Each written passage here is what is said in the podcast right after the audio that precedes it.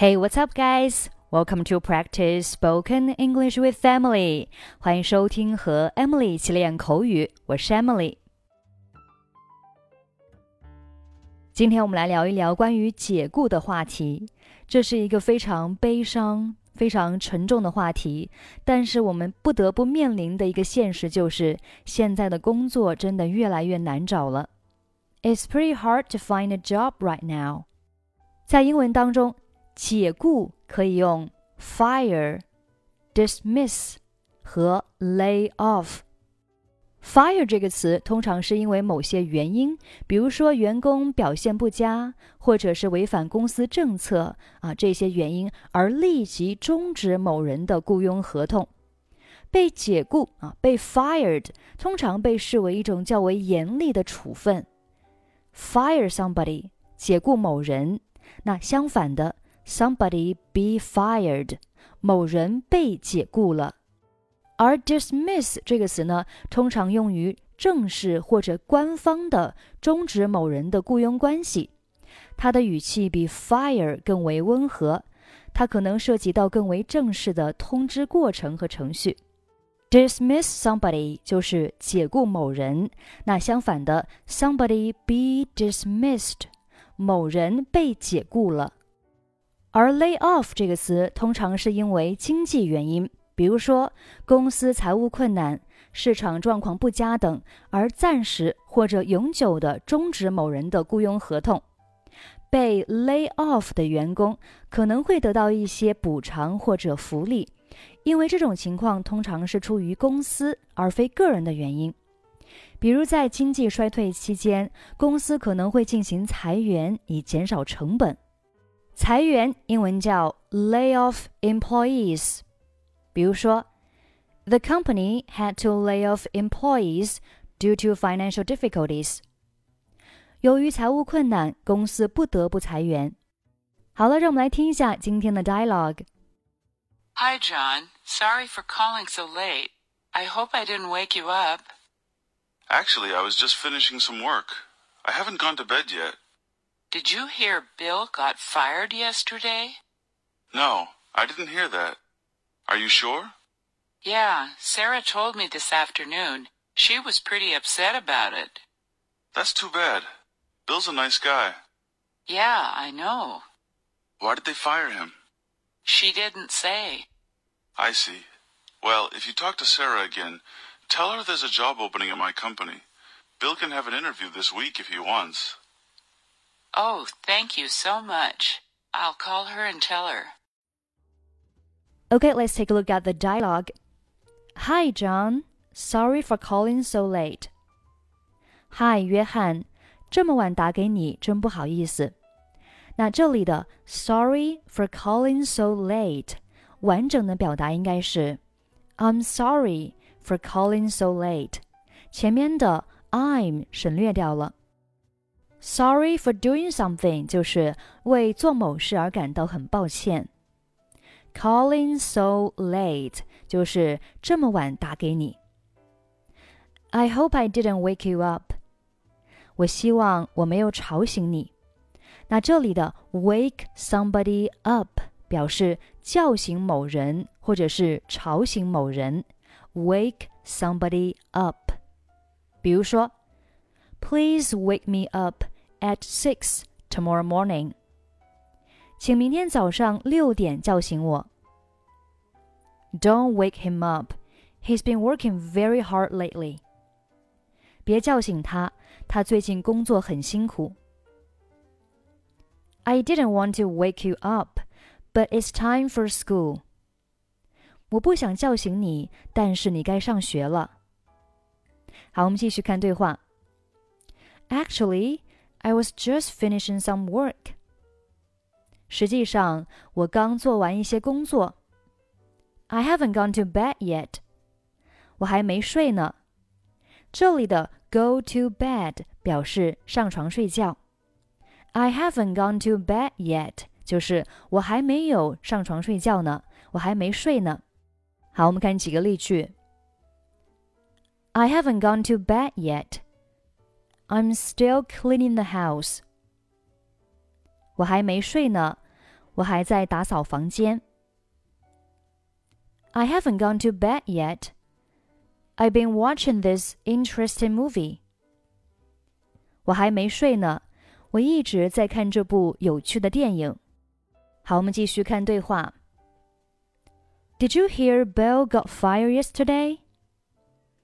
你听说昨天 Bill 被炒鱿鱼了吗？Did you hear？啊，你听说了什么吗？Did you hear？Did you hear 后面有一个 that，这里 that 可以省略掉。Did you hear Bill got fired yesterday？那这里呢，get fired 表示某人被炒鱿鱼了，somebody get fired。你也可以用 somebody be fired。那这里呢，他说的是过去的事情，所以用的是过去式 got fired。Bill got fired yesterday。好，我们来看几个例句。He got fired because of his poor performance。他因为表现不佳被解雇了。He got fired for not following the company's policies. 他因为不遵守公司政策被解雇了。He got fired for arriving late to work repeatedly. 他因为多次迟到而被解雇。所以，如果 somebody got fired 或者是 somebody be fired，那通常是表示这个人啊他的一些个人的原因而导致被解雇，比如说个人能力不足呀，或者是他的表现、行为、态度不太好、不太端正，那被公司炒鱿鱼，叫 somebody got fired or somebody be fired。好，我们继续看对话。No, I didn't hear that. 没有，我没听说。Are you sure？你确定吗？Yes, Sarah told me this afternoon. She was pretty upset about it. 是的，今天下午 Sarah 告诉我的，她对此很担心。这里有一个形容词叫做 upset。upset 做形容词表示难过的、不高兴的、失望的。沮丧的，所以 be upset about 就是对某事感到难过、不高兴、失望、沮丧。比如说，He was upset about the loss of his favorite baseball team。他对自己最喜欢的棒球队输掉比赛而感到失望。那这里呢有一个单词叫做 loss。loss 做名词可以表示失去、丧失，也可以表示比赛的失败、失利。Baseball team 棒球队。再比如说 ，I was upset about the misunderstanding with my friend。我对与朋友之间的误会而感到烦恼。Misunderstanding 名词表示误会、误解。They were upset about the noise from the construction site. 他们对建筑工地里的噪音感到烦恼。好，我们继续看对话。That's too bad. Bill's a nice guy. 那真太糟糕了。比尔是个不错的人。Yeah, I know. 是的，我知道。Why did they fire him? 他们为什么要炒他鱿鱼？好，这里呢也出现了一个 fire。我们前面有讲过，fire 表示解雇啊，公司是主动的去解雇某人，所以呢 ，the company 或者是 the boss fire somebody，公司或者是老板解雇某人。我们来看几个例句：The boss decided to fire him for his bad attitude。老板决定啊，因为他的不良态度而解雇他。Decide to do something，决定做某事。 Fire him，解雇他。那因为什么原因呢？For his bad attitude，因为他不好的态度。再比如说，I heard they fired him for stealing from the office。我听说他们因为啊办公室盗窃而解雇了他。那这里的 they 其实呢就是指代啊公司呢主动去解雇人的这一群人。那比如说公司的上层领导呀啊等等。那 they fired him，他们解雇了他，为什么呢？For stealing from the office，啊，因为从办公室里盗窃东西而解雇他。再比如说，We have to fire her because she's not meeting the company's expectations。 我们不得不解雇她，因为她未能达到公司的期望。那这里的 we 就是指公司具有决策权的人。We have to fire her，我们得解雇她。为什么呢？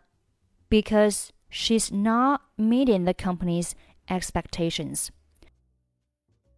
这里 meet 表示达到、达成 啊，比如说达到某人的要求、某人的期望等等。expectation 期望。meet the company's expectations，达成公司的期望。好，我们继续看对话。She didn't say，她没有说。I see，我明白了。Well, if you talk to Sarah again，如果你再和 Sarah 聊天，tell her there's a job opening at my company，告诉她我们公司有一个职位空缺。Bill can have an interview this week if he wants。如果比尔愿意，他可以去参加面试。好，这里出现了一个短语，叫做 job opening。job opening，职位空缺。比如说 ，The company announced a job opening for a software engineer。公司宣布了一个软件工程师的职位空缺。Announce 表示宣布、宣称，宣布了一个职位空缺。Announce a job opening。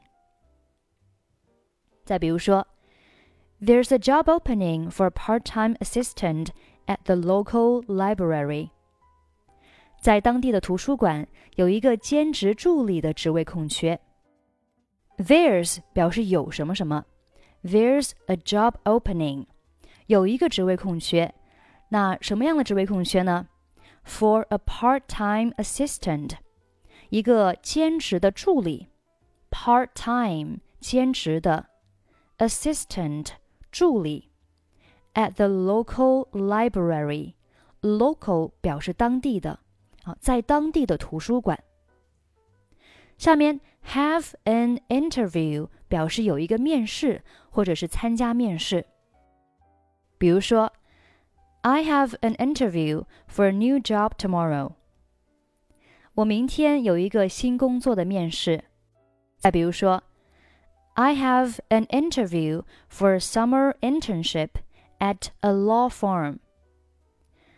我有一个在律师事务所暑假实习的面试。这里 internship 表示实习期，summer internship 就是暑期实习。后面的 law 表示法律，firm 公司，所以 law firm 就是律师事务所。好，我们继续看对话。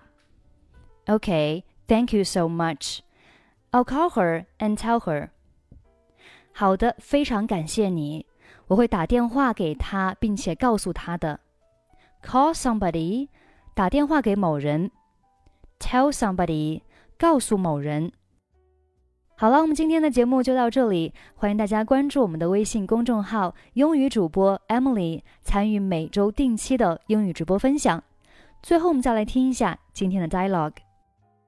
Hi, John. Sorry for calling so late. I hope I didn't wake you up. Actually, I was just finishing some work. I haven't gone to bed yet. Did you hear Bill got fired yesterday? No, I didn't hear that. Are you sure?